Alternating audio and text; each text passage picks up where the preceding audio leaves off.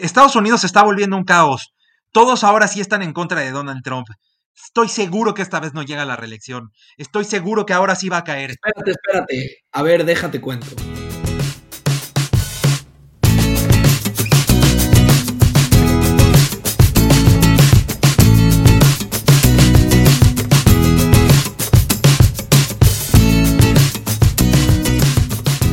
Buenos días, buenas tardes, buenas noches. Yo soy José. Y yo soy Fuad. Y esto es A ver, déjate cuento. Hoy vamos a hablar de un tema muy particular que se ve reflejado en muchísimos políticos de todo el mundo, que se ve reflejado en muchísimas formas en cómo ellos se dirigen a su población objetivo o a la población que gobiernan.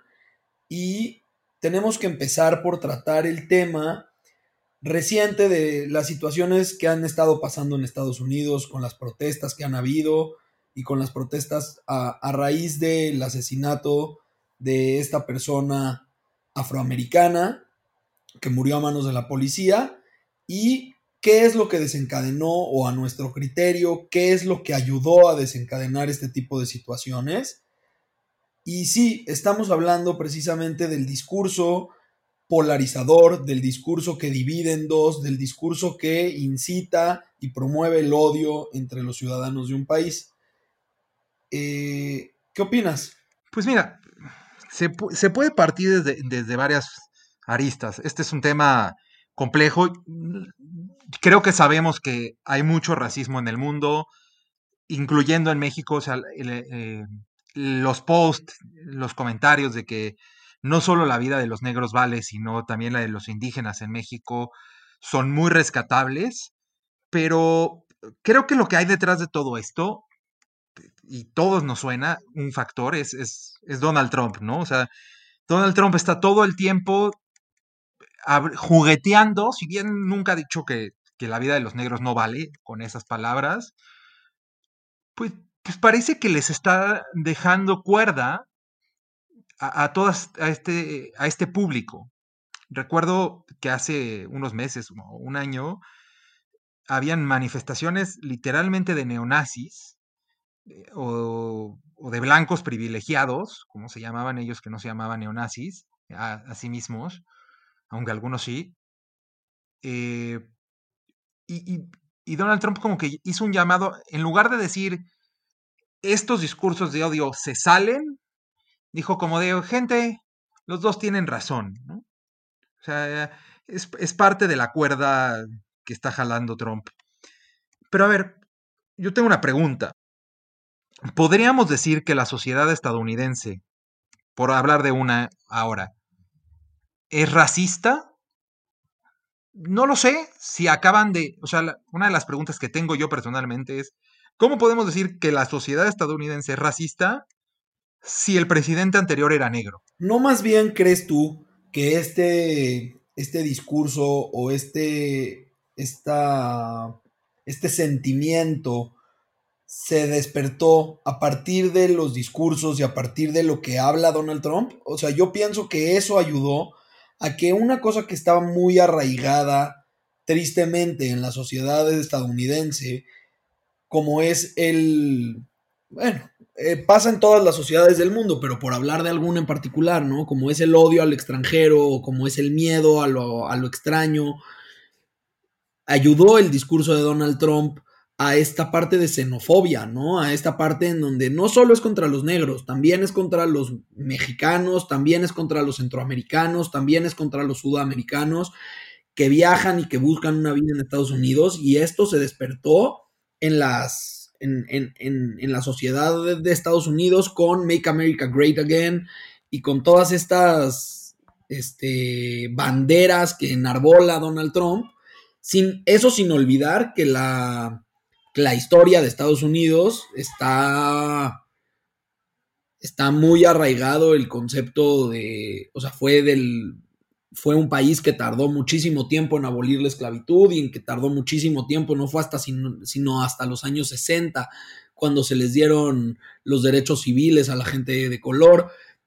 Este es un tema que la sociedad tiene muy arraigado y, lo, y, lo, vivieron durante muchísimo tiempo Y para mi gusto, lo que, lo que prendió el switch fueron los, los discursos tan abiertos de Donald Trump y tan polarizantes, ¿no? Entre unos y otros, que no beneficiaron, sino que generaron estas, estos problemas. Yo lo que creo, coincido plenamente contigo, creo que la gente, voy a, hablar de, del votante de Trump, sí, está caricaturizado, no, no, es el votante de Trump, sino es una caricatura del votante Trump, eh, pero nos va a servir para la explicación. El, el, el, votante promedio de Trump creo que tiene en la cabeza que está harto de las buenas formas, está harto de, de toda esta modernidad que ha venido siendo, que se ha desarrollado a lo largo de la historia,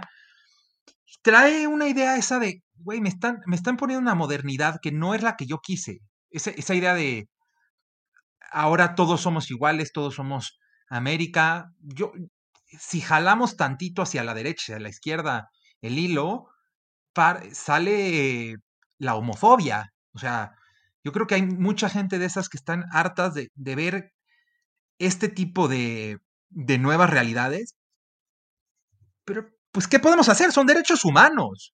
Y están por encima de todo eso. O sea, no es una cuestión de, de ideología, es un pacto que hicimos como humanidad, donde dijimos, ¿sabes qué? No importa lo que diga A y B, tenemos que considerar que hay algo que no se toca. No importa si es izquierda o es derecha, hay una parte que no se toca y se llaman derechos humanos y están por encima de toda negociación. ¿Por qué creo que están encima de toda negociación? Porque si ya, incluso por encima de la democracia.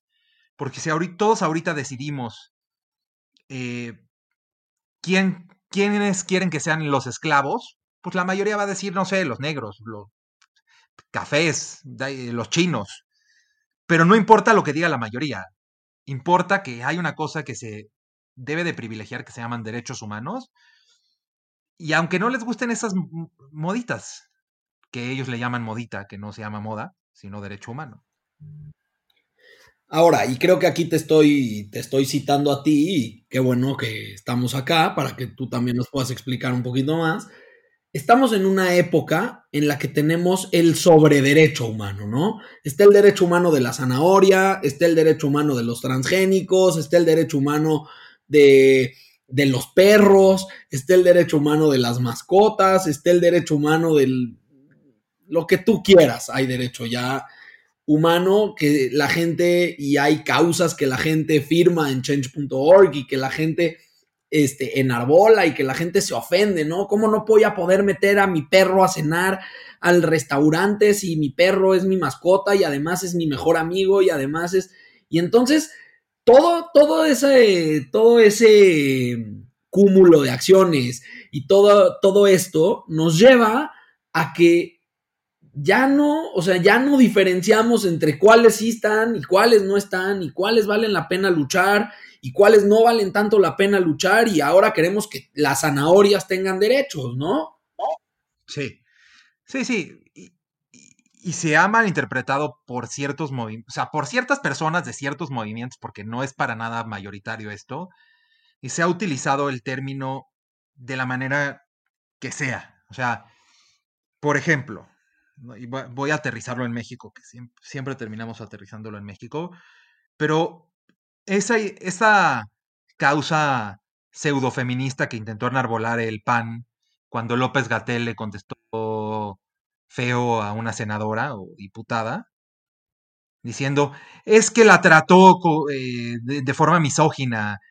Podrá haber sido irrespetuoso, podrá haber sido tal, pero sí, hay un mal uso incluso político, como es este caso muy concreto que es del PAN, eh, de cierta persona del PAN, porque ni siquiera sé si de todos los del PAN, pero de cierta persona del PAN, a decir, ¿sabes qué?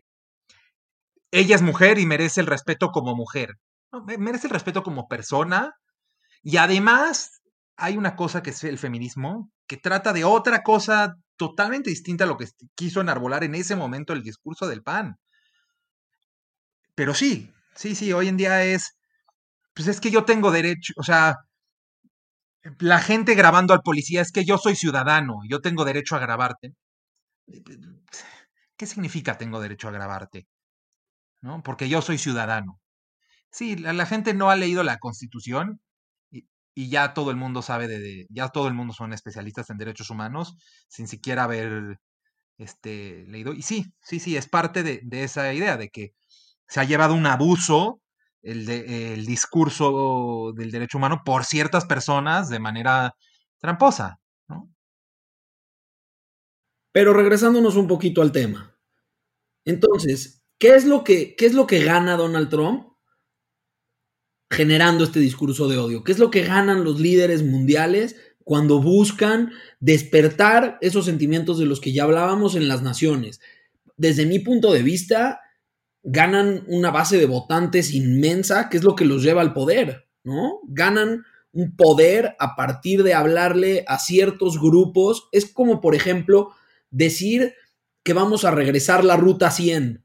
Pues probablemente haya seis pelados que sean los que siguen peleando la, ruta 100, ¿no? Que se extinguió cuando Salinas de Gortari, o no sé cuándo, pero por allá. Este, seguramente hayan 10 pelados, eso no me va a traer suficientes votantes, pero si yo, y, de, ahí, y de ahí podemos hacer el, el símil con López Obrador, aliándose con la gente y aliándose con los sindicatos y aliándose porque son bases de votantes muy importantes que votan como bloque, que están unidas y que representan un frente importante, ¿no? Entonces, ¿qué ganan? ¿Qué ganan generando este odio? A ver, creo que lo hablábamos tú y yo varias veces, eh, así que estamos bastante de acuerdo. Eh, es el político está siendo hoy en día no el administrador del gobierno, no el experto, porque ese, era el tecnócrata, esa era la idea del tecnócrata, el experto en economía se va a encargar de la economía del país, o, eh, eh, o el, experto en administración pública se va a encargar de hacer toda la administración, ¿no? Hoy en día se ve más como la idea de alguien de nosotros, o sea, hay gente entre nosotros, vas, tú te nominaste, dirígenos, ya sabes qué pensamos, y esa persona se está todo el tiempo intentando identificar con ese tipo, con ese sector que lo votó, o que cree que lo votó. Y es eso, Donald Trump armó su campaña de una campaña nacionalista, Make America Great Again, con una campaña de volvamos a pensar en América, eh, nos hemos estado preocupando mucho en el mundo, por el mundo, volvámonos a preocupar por Estados Unidos. Y ese es el discurso. Y ese tipo de votante, esa caricatura de votante, tiene varias características. Una es, estábamos hablando mucho de, de otras cosas que no estábamos, que no deberíamos estar hablando, por ejemplo, tratados de libre comercio y ese tipo de cosas, sin pensar antes en Estados Unidos, más allá de si eso es verdad o no. Se ha hablado mucho de integración y de pluralidad, y yo lo que quiero es ser un, americano, ¿no? no quiero ser integrado a todo el mundo.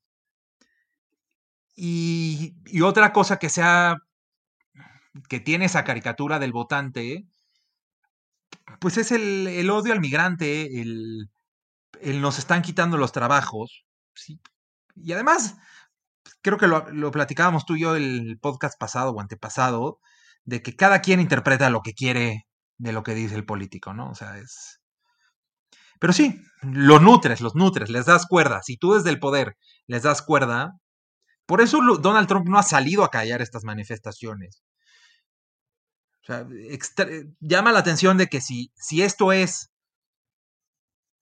eh, grave para el país, pues el presidente lo que debería hacer, como cualquier administrador, es de gente, relax, esto fue un, un caso uno en un millón, es una manzana podrida, vamos a quitar a lo podrido eh, y vamos a trabajar porque esto no haya afectado de una manera más profunda al sistema.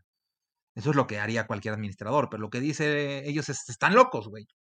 Todos estos que están manifestando están locos. Sí, y esto hasta cierto punto ha favorecido la campaña de Donald Trump rumbo a la reelección. O sea, hasta cierto punto se ha dedicado a atacar a Joe Biden, diciéndole Sleepy Joe, y poniéndole apodos. Y, y claro, ¿no? Joe Biden, como todos sabemos, fue vicepresidente del gobierno de Barack Obama. el primer presidente negro o afroamericano de Estados Unidos. Este, nada, se ha dedicado a atacarlo, se ha dedicado a, decir que, que, son sus opositores los que se están manifestando, que son, que, a descalificar a los manifestantes, cuando no, cuando no necesariamente. Él no ha salido a callarlos porque sabe perfectamente que él provocó esto, ¿no? O sea, él no ha salido abiertamente a decir, a hacer declaración alguna, este, porque él sabe que parte de todo esto es lo que ha provocado él con este discurso del odio, con este discurso encaminado hacia América para los americanos. Todo esto que va en contra de lo que veníamos viendo de Estados Unidos, ¿no? De, mucho tiempo. Esto le favorece de una manera, creo yo, impresionante en su núcleo de votantes. O sea, no sé si, si en la elección en general, pero en su núcleo de votantes se está consagrando como el Mesías, como decíamos la vez pasada acá. O sea, para mí no le puede, o sea, no le pudieron venir mejor las aguas a él en este sentido, porque se está haciendo la víctima, o sea, se está el discurso que está teniendo él es, ¿qué prefieren? Este discurso de la gente donde salen y rompen ventanas y se avientan y salen a gritar a la calle y ta ta ta, o un presidente que le quitó el dinero a la OMS porque se estaba pasando de lista, porque tampoco allá en Estados Unidos creen en el coronavirus eh, cierta, población, o creen que se llevó mal por la OMS. O sea, está planteando dos escenarios. Es, ¿Qué prefieren? ¿Estos gritos, este odio, estas manifestaciones? ¿O yo, El Salvador? Sin entender que esas manifestaciones están en contra de esa postura de él, El Salvador. No, pero se está haciendo la víctima. Entonces es, o sea, tú y yo lo decíamos, creo que llevamos un año, año y medio diciéndolo. Donald Trump no tiene un pie en la, en la reelección, tiene, cenando ahí adentro de la reelección, tiene los dos pies, está tranquilo y está sentado en un sofá. Sí, no, no, no, no lo veo preocupado. Aunque, aunque la situación mundial haya cambiado radicalmente, la gente en Estados Unidos, a pesar de lo que nosotros podamos creer, hay muchísima gente que está en su favor, o sea, que la gente lo quiere, que la gente lo estima por, sea cual sea la razón, la percepción gringa es que Donald Trump revivió a Estados Unidos, ¿no? Como si alguna vez Estados Unidos hubiera estado en la lona. La percepción gringa es que, está, que Donald Trump revivió a Estados Unidos, ¿no? Renegoció, le puso un freno a China, cuando no es verdad, no es real. O sea, movió algunas cositas y cambió varias, pero no, no, no fue un cambio drástico, ¿no? Estados Unidos no ha dejado de ser la, superpotencia que, que, era y no tampoco ha tomado un papel mucho más protagónico de lo que ya tenía. Yo coincido plenamente, o sea, para mí es muy claro esto, pero hay una, una parte que es muy importante que, que cada vez la veo más en todas partes del mundo y es la, la forma de entender esto es dejar de, de decir la contraparte o la oposición mía está mal y yo estoy bien. Me explico. Es muy común decir es que Donald Trump le habla a los tontos. López Obrador le habla a los tontos. Boris Johnson le habla solo a cierta parte. Eh, Bolsonaro le habla solo a, a los locos eh, obsesivos de poder.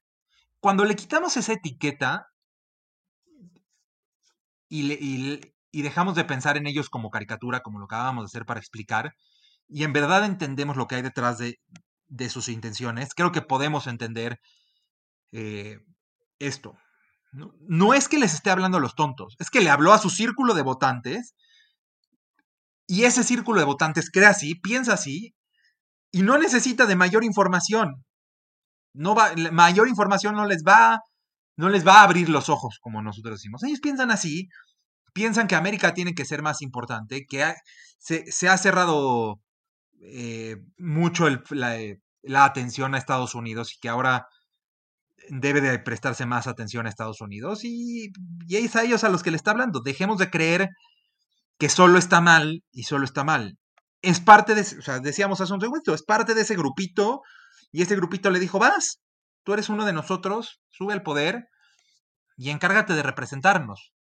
No de administrar el país, no de ser experto en economía, no de ser experto en políticas de salud pública, políticas de turismo. No, tú eres uno de nosotros, ve, administra.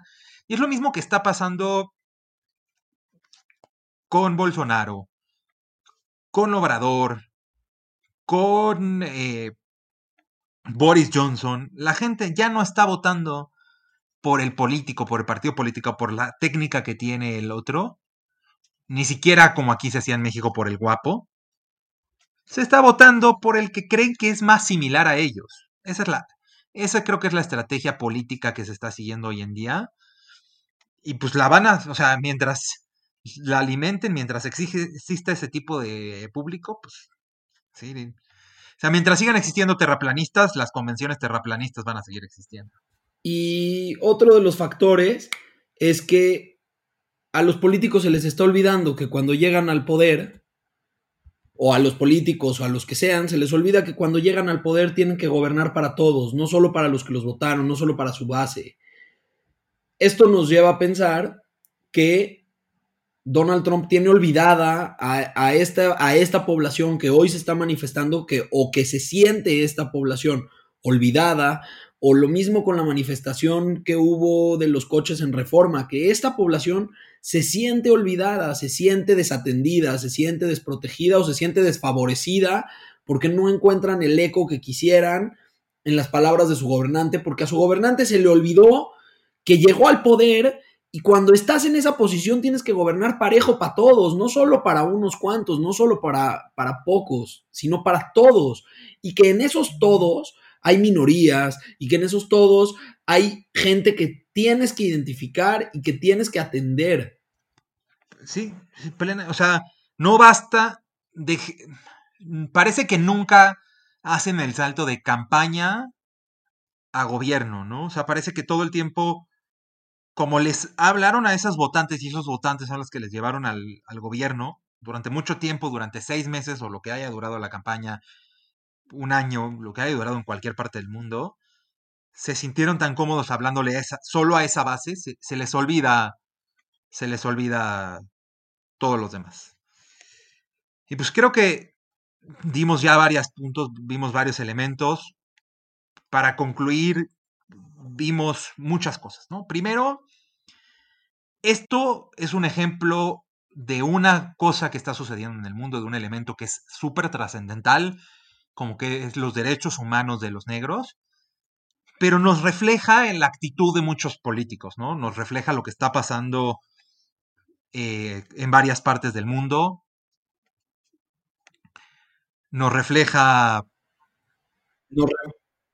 No, nos refleja las situaciones en las que los políticos han puesto a la situación. Estas son manifestaciones de la gente que, como dijimos antes, se siente, se siente que desprotegida o no encuentran eco en las palabras de sus gobernantes. Vimos también cómo los gobernantes tienden al discurso del odio y a través de eso generan mayor empatía con un cierto círculo mayoritario que los puede llevar al poder.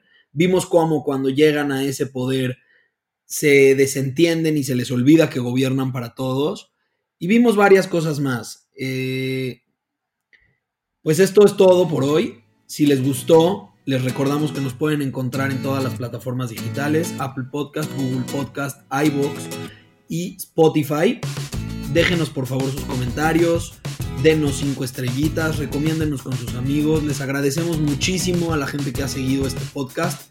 Estamos aquí para seguir planteando nuestros puntos de vista y contándoles lo que les queremos contar y nos encantaría escuchar de qué les gustaría que les contáramos. Y si les gustó o si no, y si nos quieren mandar un mail, a ver, déjate cuento arroba gmail, donde también los comentarios de que están en desacuerdo son bienvenidos. Y para eso estamos. Y pues esto fue, a ver, déjate cuento.